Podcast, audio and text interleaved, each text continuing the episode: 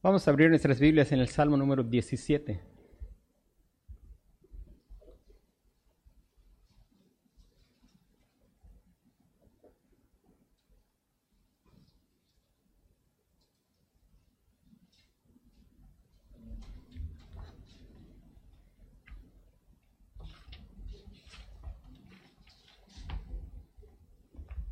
Salmo número 17, dice la palabra de Dios.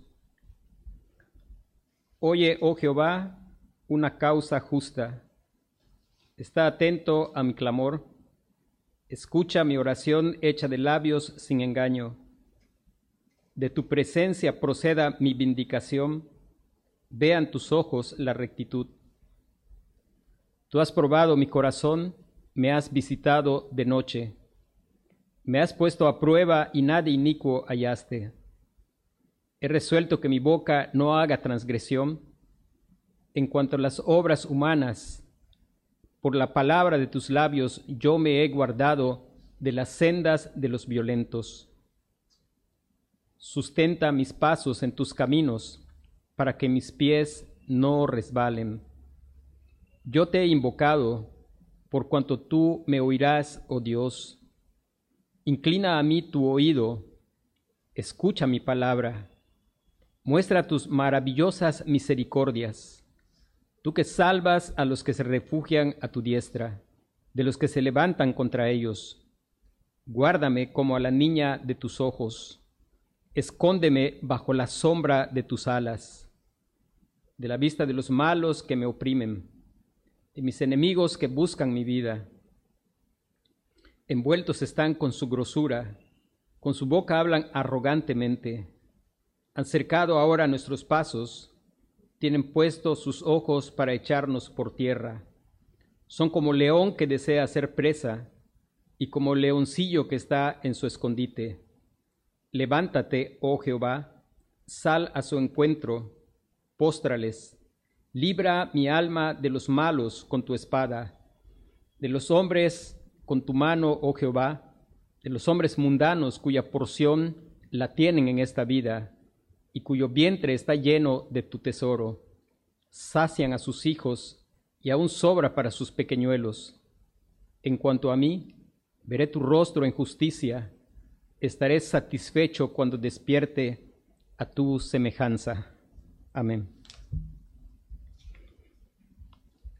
Este es un salmo de David y el título del salmo es simplemente una oración de David. No se sabe exactamente en qué periodo de su vida fue escrito. Sin embargo, pues el salmista enfrentó varias situaciones de persecución y de opresión de parte de sus enemigos. Una de esas ocasiones fue con Saúl y es es una oración al Señor, es una, una oración pidiendo ayuda contra los opresores, es una oración que refleja una gran confianza en el Señor, es una oración que refleja poca confianza en sí mismo, es una oración que refleja una gran esperanza final. Recordemos que David es un tipo del Señor Jesucristo. También hemos de recordar que nosotros, los que estamos en Cristo, después de la obra de redención efectuada por el Señor Jesucristo, antes de la cruz de Cristo, antes del sacrificio de Cristo, había personas que eran tipos del Señor Jesucristo. Y los creyentes que están en Cristo pues son llamados a ser como el Señor Jesucristo. Y nuestro tema es la oración del justo. En un sentido, esta oración puede ser aplicada a David en una circunstancia determinada, pero en un sentido absoluto, esta oración solo puede ser hecha por aquel que es totalmente justo. Y la oración del justo. Santiago dice que la oración eficaz del justo puede mucho. ¿Y quién es quién es justo? Algunas cosas que que nosotros pudiéramos notar de este salmo, en primer lugar, es que la, oración del justo es una oración insistente. Si usted nota en el versículo 1, dice, oye. En la siguiente frase dice, está atento. Y al final termina, escucha mi oración. Si seguimos, versículo 6 dice, yo te he invocado. Segunda frase dice, inclina a mí tu oído, escucha mi palabra, muestra tus maravillas.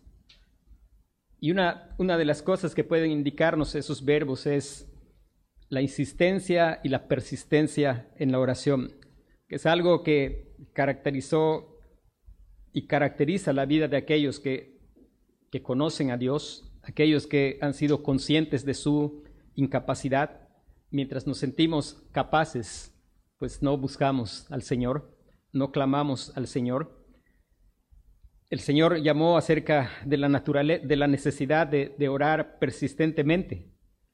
Y ser persistente en la oración es una de las luchas quizá más fuertes de nuestra carne. Es más fácil leer la Biblia y estudiar que pasar tiempo en oración.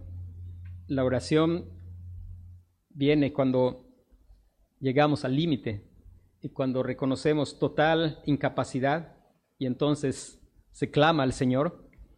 Tanto el Señor Jesucristo como el apóstol Pablo también insistieron en la necesidad de orar. Pablo escribió, orad sin cesar, dad gracias en todo. Por nada estéis afanosos y no sean conocidas vuestras peticiones delante de Dios en toda oración y ruego. Y algo que debiera motivar y animar nuestro corazón es el hecho de que no tengamos una respuesta inmediata a la oración no debe ser razón para dejar de clamar. Poder saber que el Señor sabe hacer las cosas en su tiempo y poder ser perseverantes e insistentes, porque el Señor es glorificado con la oración de los santos, de los justos. Después, la segunda cosa que podemos notar en el Salmo es, después de decir, oye, oh Jehová, y dice una causa justa. Oye, oh Jehová, una causa justa. David estaba enfrentando alguna situación en la cual estaba convencido de que su causa era justa. En cierto sentido, esto es aplicable a cada uno de los creyentes porque pues vamos a enfrentar situaciones con personas en las cuales pues podemos saber que nuestra causa es justa y lo que hemos de hacer es clamar al Señor. Sin embargo, a pesar de que, de que David en esta situación particular estaba clamando y pidiendo al Señor que escuchara una causa justa, ¿quién puede clamar y pedir por una causa justa? El único que puede pedir por una causa justa siempre, siempre es el Señor Jesucristo. Su causa es justa, Él es justo. Cuando pensamos en la justicia es estar conformados siempre a la voluntad de Dios, es hacer cumplir siempre los designios de Dios, vivir deleitándose en hacer la voluntad de Dios, eso es justo. ¿Y quién es el que puede decir que siempre ha hecho lo que es justo? El apóstol Juan escribe y dice, toda injusticia es pecado. Nosotros sabemos que en esta situación y en esta ocasión particular que el, que el salmista estaba enfrentando, él pudo hablar de una causa justa. Pero sabemos que no siempre pudo David hablar de una causa justa. Sabemos que él, pues, fue un hombre conforme al corazón de Dios, sin embargo, fue un hombre que vivió con luchas. Ahora, esto es cumplido totalmente en el Señor Jesucristo. La Biblia habla acerca del Señor Jesucristo y dice que Él fue tentado en todo según nuestra semejanza, pero sin pecado. Ahora, nosotros podemos orar por una causa justa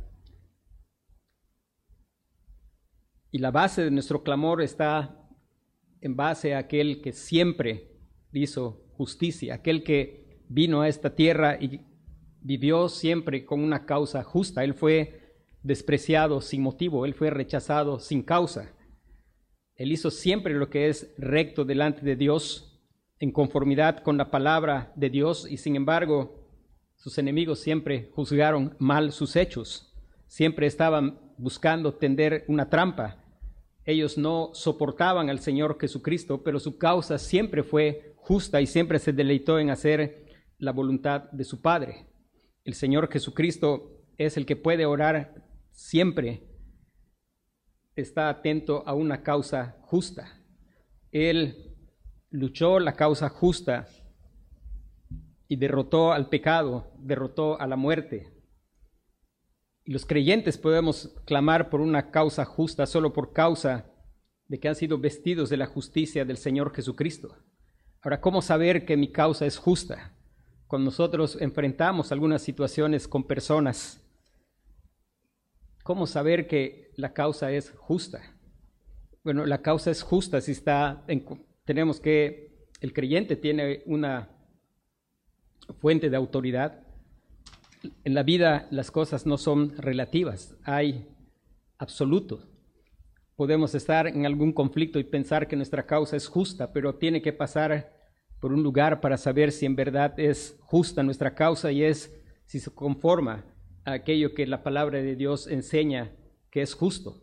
Si está de acuerdo lo que yo estoy haciendo, lo que yo estoy actuando en conformidad al carácter de Dios, si se sostiene al evaluar a la luz de las sagradas escrituras, entonces es una causa justa.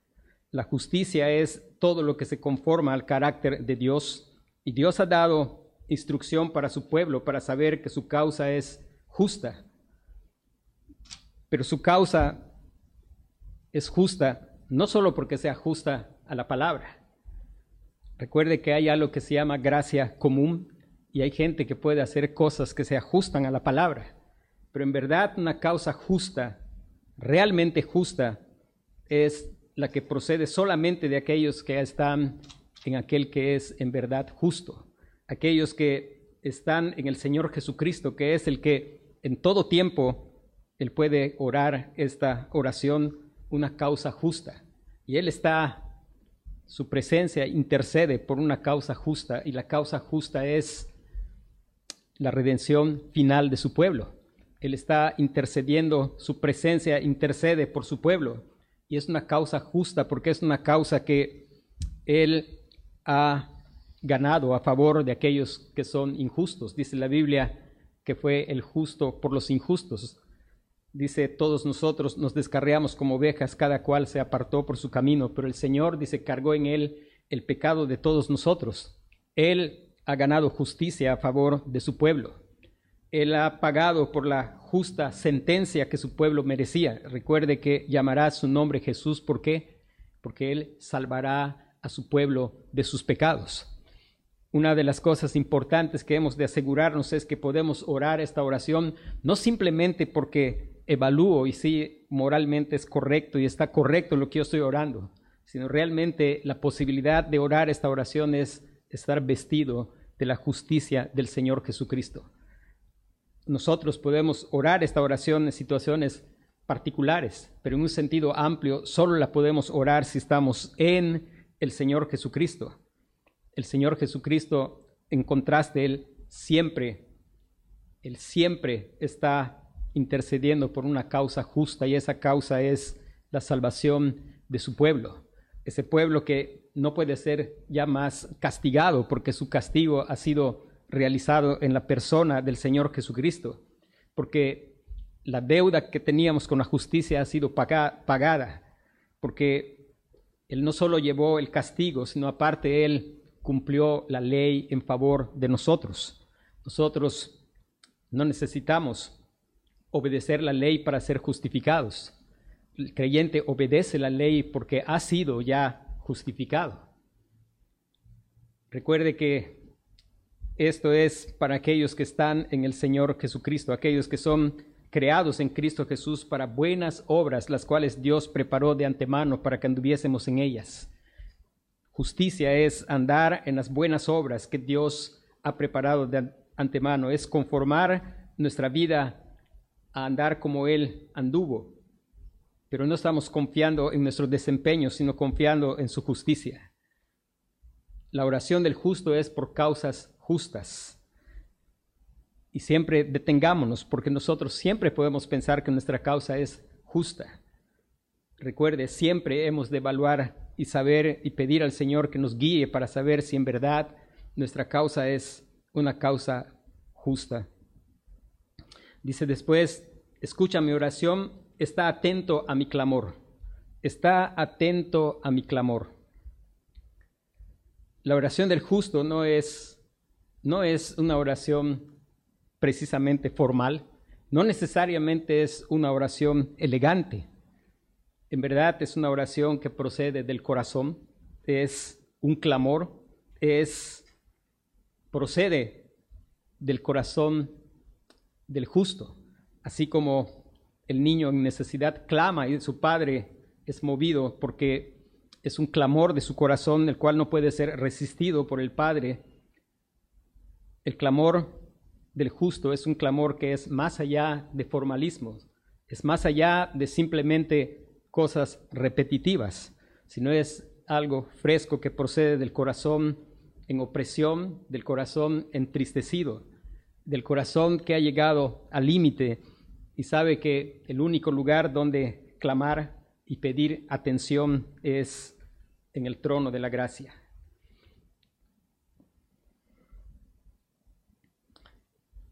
Después dice, escucha mi oración hecha de labios sin engaño. Escucha mi oración hecha de labios sin engaño. Antes de mirar esto, nosotros podemos recordar en el Señor Jesucristo su vida de oración insistente, algunas veces de madrugada, algunas veces noches enteras orando, pero al final de sus días clamando de su corazón, clamando con, profunda angustia en su corazón y recuerde la oración que él oraba y dice la Biblia que sudaba y su sudor era como grandes gotas de sangre y su oración era, Padre, si es posible que pase de mí esta copa, pero no se haga lo que quiero, sino hágase tu voluntad. Después de, escucha mi oración hecha de labios sin engaño. Mi oración hecha de labios sin engaño. Y nuevamente, David sabía que en esa situación particular él estaba presentando su causa de una manera correcta y que no había engaño ni estaba presentando de una manera que lo pusiera en ventaja. Muchas veces cuando nosotros hablamos de hechos y de situaciones, pues presentamos nuestra versión y generalmente solemos presentar una versión que nos pone mejor de lo que realmente estamos y somos. Sin embargo, no hace falta. El justo sabe a quién está orando. En el caso del Señor Jesucristo, pues Él, Él no es él no tiene que aparentar, Él es el reflejo del Padre. Él es aquel en quien el Padre tiene toda su complacencia. Y en verdad, cuando pensamos, el Señor Jesucristo puede orar totalmente esta oración porque Él es el camino, Él es la verdad, Él es la vida. Pero el creyente viene en oración y en esa oración viene descubriendo su corazón. Damos Gracias a Dios porque Dios fue haciendo una obra en la vida de David y aun cuando él cuando él cometió pecado con Betsabé, él no intentó más presentar palabras con engaño delante de Dios. No tiene ni un sentido venir y presentar delante de Dios palabras de mentira, porque todas las cosas están desnudas ante sus ojos. Él vino y él dijo, hizo una confesión de su pecado. Él dijo, contra ti, contra ti solo he pecado y he hecho lo malo delante de tus ojos. Él reconoció totalmente su maldad y su pecado. Y el justo que está justificado por la justicia del Señor Jesucristo, que está ya vestido de la, de la justicia del Señor Jesucristo, viene al Señor. Y cuando viene, como no confía en su propia justicia, pues Él no intenta presentar algo que no es. Él viene confiando en la justicia del Señor Jesucristo. Él no viene intentando engañar, eso no es posible. En la Biblia se nos menciona de personas que intentaron engañar. Ananías y Zafira. Fueron personas que intentaron vivir de apariencia y sin embargo el Señor, el Señor no puede ser burlado, no puede ser engañado. Él mira todas las cosas. Damos gracias a Dios porque Dios se había revelado a David y David había aprendido cosas en cuanto al Señor. El Salmo 139 es un salmo que describe la profundidad del conocimiento que Dios tiene de nosotros. Y David sabía que el Señor sabe las palabras.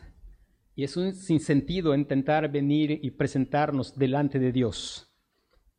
Damos gracias a Dios porque el que ha sido justificado por el Señor Jesucristo sabe, sabe que la justicia que se requiere es mayor que la de los escribas y fariseos. Sabe que en Él no hay una justicia propia. Él sabe que el Señor ve todas las cosas. Él está consciente de que el Señor sigue caminando en medio de los siete candeleros que es la iglesia y sus ojos son como llama de fuego. Él sabe que el Señor lo ha escudriñado y conocido, que conoce su sentar y su levantar, su andar y su reposo. Él sabe que el Señor sabe las palabras que aún no hemos dicho y el Señor las sabe toda. Él sabe que el Señor lo ha rodeado detrás y delante y él puede acercarse sin temor porque él está confiando. Está confiando en aquel en cuya boca no hay engaño. Y ese es el Señor Jesucristo. Él con integridad puede decir que nunca hubo engaño en su boca, porque Él mismo es el camino, Él es la verdad, Él es la vida. Y el creyente puede venir y hablar verdad con Dios. Venid luego y estemos a cuentas. Si vuestros pecados fueren rojos como el carmesí, vendrán a ser como blanca lana. Venir y presentarnos delante de Dios tal y como somos. Dice la Escritura, estas cosas les escribo para que no pequéis pero si alguno hubiere pecado, abogado tenemos para con el Padre a Jesucristo el justo, y Él es la propiciación por nuestros pecados, y no solo por los nuestros, sino por los de todo el mundo. Y hermanos, que Dios nos guarde de intentar venir y hacer una oración con labios que están diciendo mentira. No intentemos mentir a Dios, no es posible podemos mentir a nosotros mismos, pero a Dios nunca. Y si estamos en Cristo no hay necesidad. Si Cristo te ha salvado, tú puedes venir y puedes confesar tu pecado, declarar tu pecado, que el Señor ya lo conoce. Venir buscando la limpieza que puede dar la sangre del Señor Jesucristo. Vivir con una vida que exalta al Señor Jesucristo. Venir y confesar mi pecado y buscar la limpieza que puede dar la sangre del Señor Jesucristo es exaltar al Señor Jesucristo, venir diciendo mentiras y presentándome mejor de lo que realmente soy es exaltarme a mí mismo. Y recuerde que el que se el que se humilla será exaltado, pero el que se exalta será humillado.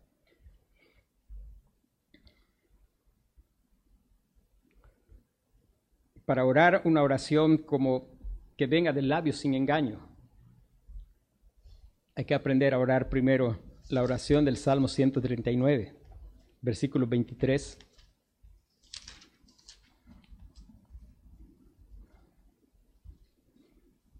Decir al Señor, antes de decirle mi oración, es de labios sin engaño, cuando pensamos en una situación particular.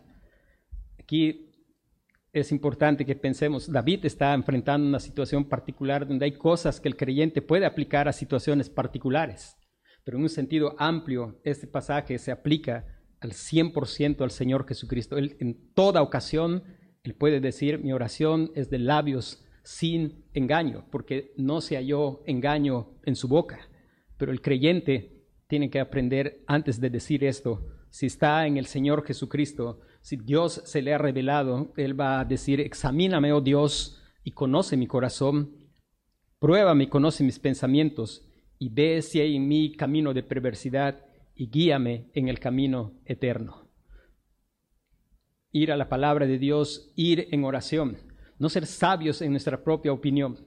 Muchas veces cuando estamos envueltos en situaciones donde es posible que estemos enfrentando alguna opresión, tendemos a ser obstinados y a pensar que mi causa es justa porque es justa. Y hermano, orar al Señor. Recuerde que el único que puede decir que su causa es 100% justa y nunca equivocarse es el Señor Jesucristo. David escribió y dijo, ¿quién puede reconocer sus propios errores? Líbrame de los que me son ocultos. Examíname, oh Dios. Y después de estar en oración, poder venir y decir, Señor, he presentado mi causa y tú me has guiado y me has mostrado. En esto estoy equivocado, en esto he pecado y confesar el pecado. Y no insistir en hacer nuestra esta oración, aunque nuestra causa no sea precisamente justa. Dice después,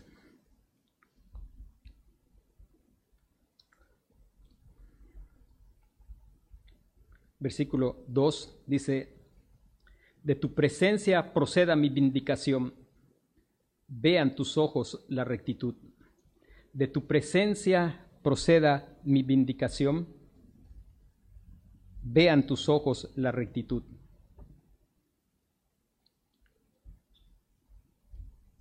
Una, de las cosas que, que nosotros sabemos que fue una realidad en la vida de, de David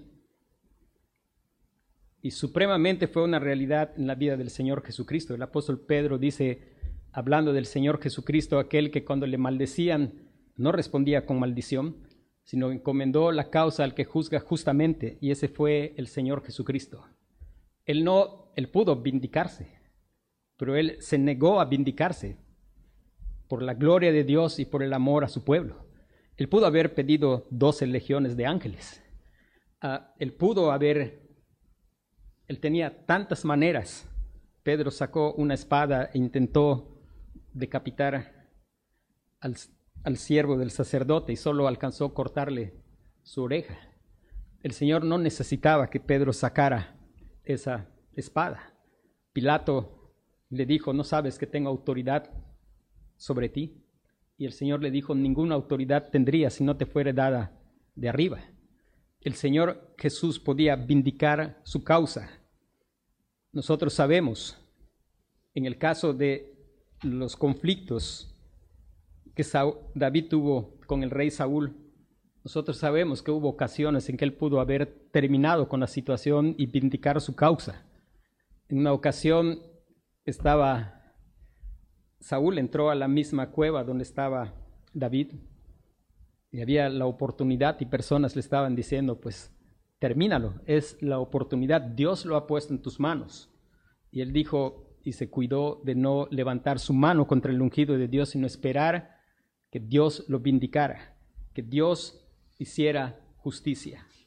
Y hermanos, una de las cosas que hemos de, de hacer en situaciones es que Jesús encomendó la causa al que juzga justamente. Y el llamado es a encomendar la causa al que juzga justamente, a esperar a que el Señor haga vindicación.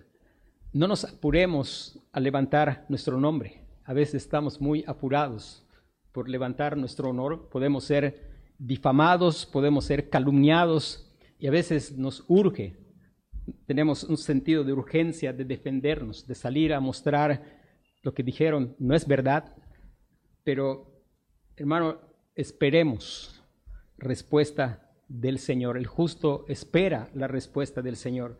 El justo espera la vindicación del Señor. Espera que el Señor a su tiempo levante su, su honor. Él sabe sobre todas las cosas que no se trata de mi honor, se trata del honor del Señor, se trata de la gloria del Señor. Muchas veces en nuestro afán de limpiar nuestro nombre, ofendemos el nombre del Señor, aquel nombre que es sobre todo nombre. Pero el justo ora al Señor y el justo espera, espera la vindicación del Señor en un sentido, el creyente, el que está en Cristo, está esperando la vindicación del Señor, no solo para las situaciones temporales, sino para la situación final y total que es ser vindicado por Dios por causa de la obra del Señor Jesucristo. Ser, hay situaciones en las que podemos ser atacados injustamente. Espera la vindicación de Dios, pero solo vas a esperar esa vindicación si has experimentado el hecho de que aquella causa en que eras culpable ha sido vindicado por causa de la obra del Señor Jesucristo. Y al final, no solo está de tu presencia proceda mi vindicación, no solo está poniendo toda su esperanza en el Señor, no solo está confiando totalmente en el Señor, sino al final dice, vean tus ojos la rectitud. David ha presentado su causa como justa. Sin embargo, él está presentando algo mucho más grande que es la rectitud. Mi causa, que a mí me parece que es justa, pero que quiero, Señor, que tus ojos vean la rectitud. Lo que comentaba yo hace un rato es no ser obstinado y pedir al Señor que resuelva las cosas como nosotros queremos que se resuelvan, en especial si es a mi favor, que se resuelva a mi favor. Nuestros juicios, aunque estamos pecadores redimidos, somos pecadores en recuperación y nuestras percepciones muchas veces son equivocadas. Y en todo momento hemos de pedir al Señor, esto es lo que yo presento como una causa justa, pero yo no estoy confiando en mi justicia y te pido algo, que veas la rectitud, que aquello que es absolutamente recto, sin ningún, ninguna desviación, aquello que es conforme a su carácter y que el Señor mire y haga conforme a eso. Hermano, en un sentido, aquellos que son justos por causa de estar en aquel que es justo, aquellos que somos justos por causa de que hemos de que hemos sido justificados por la fe en el Señor Jesucristo. Esperamos vindicación de Dios y pedimos que sus ojos vean la rectitud. ¿Y sabe ¿Quién es la rectitud que el Señor ve? La rectitud que el Señor ve es al Señor Jesucristo. Él es la misma rectitud, Él es la misma perfección. Él es, Él es quien ha dado satisfacción a la ira del Padre. Nuestra oración espera respuesta y toda la espera de nuestra respuesta descansa en aquel que es 100% justo, en aquel que intercede y no tiene nada que decir, no está hablando, sino simplemente su presencia intercede por su pueblo. Nuestra oración y nuestra esperanza de vindicación está en la obra y en la persona del Señor Jesucristo. Y si hay algo que le pedimos al Señor es, mira, vean tus ojos la rectitud. Yo no sé si usted quiere decir al Señor, que le vea. Yo no quiero que Él me vea. Yo quiero que Él me vea en el Señor Jesucristo. Solamente cuando Él me vea en el Señor Jesucristo, Él va a ver rectitud. Él demanda una justicia que es mayor que la de los escribas y fariseos. Él demanda una justicia mayor que la que me parece que es justicia cuando yo tengo mi causa. Y mi clamor es que el Señor vea, que sus ojos vean la rectitud para que Él me guíe, como dice el Salmo 139.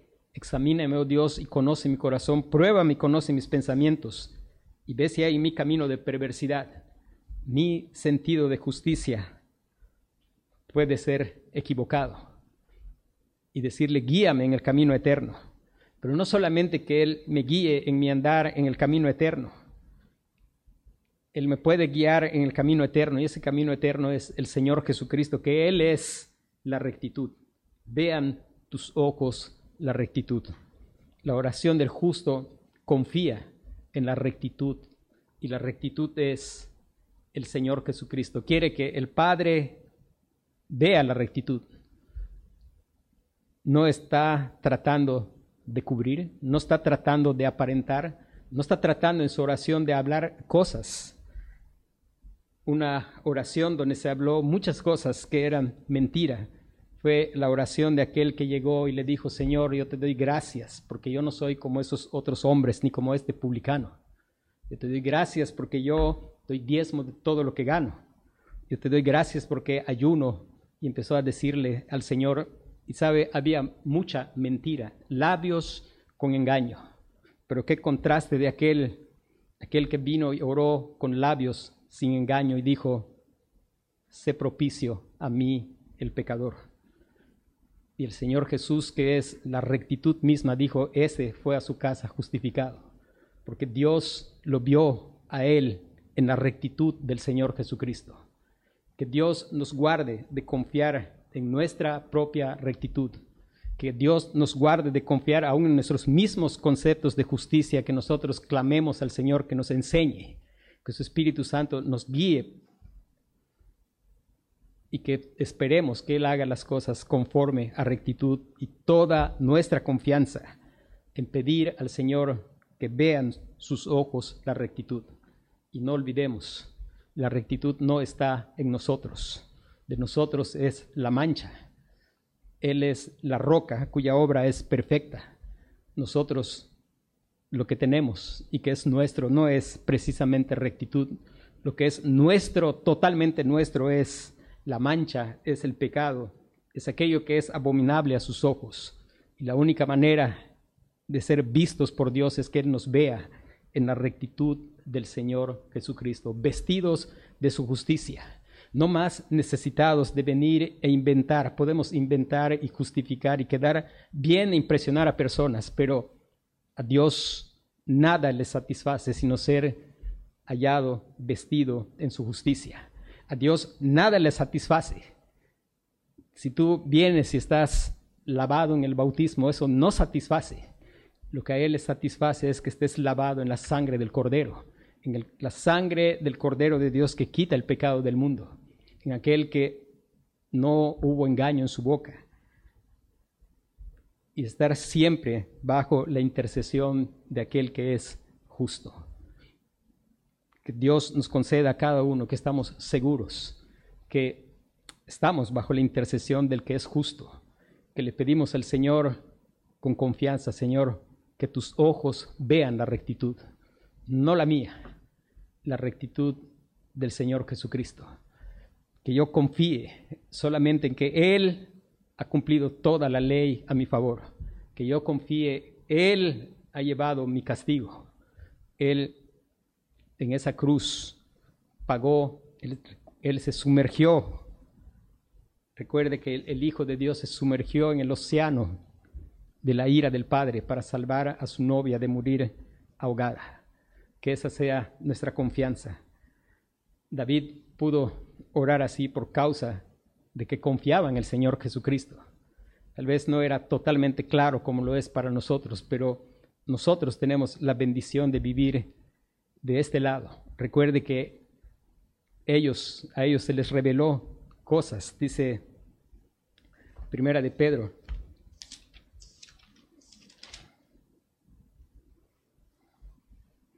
Hablando de los profetas, y David era profeta, dice los profetas que profetizaron de la gracia destinada a vosotros inquirieron y diligentemente indagaron acerca de esta salvación, escudriñando qué personas y qué tiempo indicaba el Espíritu de Cristo que estaba en ellos, el cual anunciaba de antemano los sufrimientos de Cristo y las glorias que vendrían tras ellos.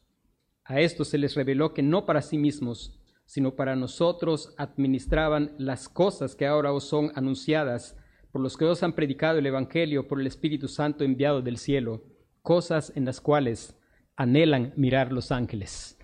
Muy probablemente David no tenía la claridad que nosotros tenemos. Y un privilegio que nosotros vivamos en este tiempo. hermanos, no menospreciemos cosas en las cuales anhelan mirar los ángeles. Vamos a, a orar.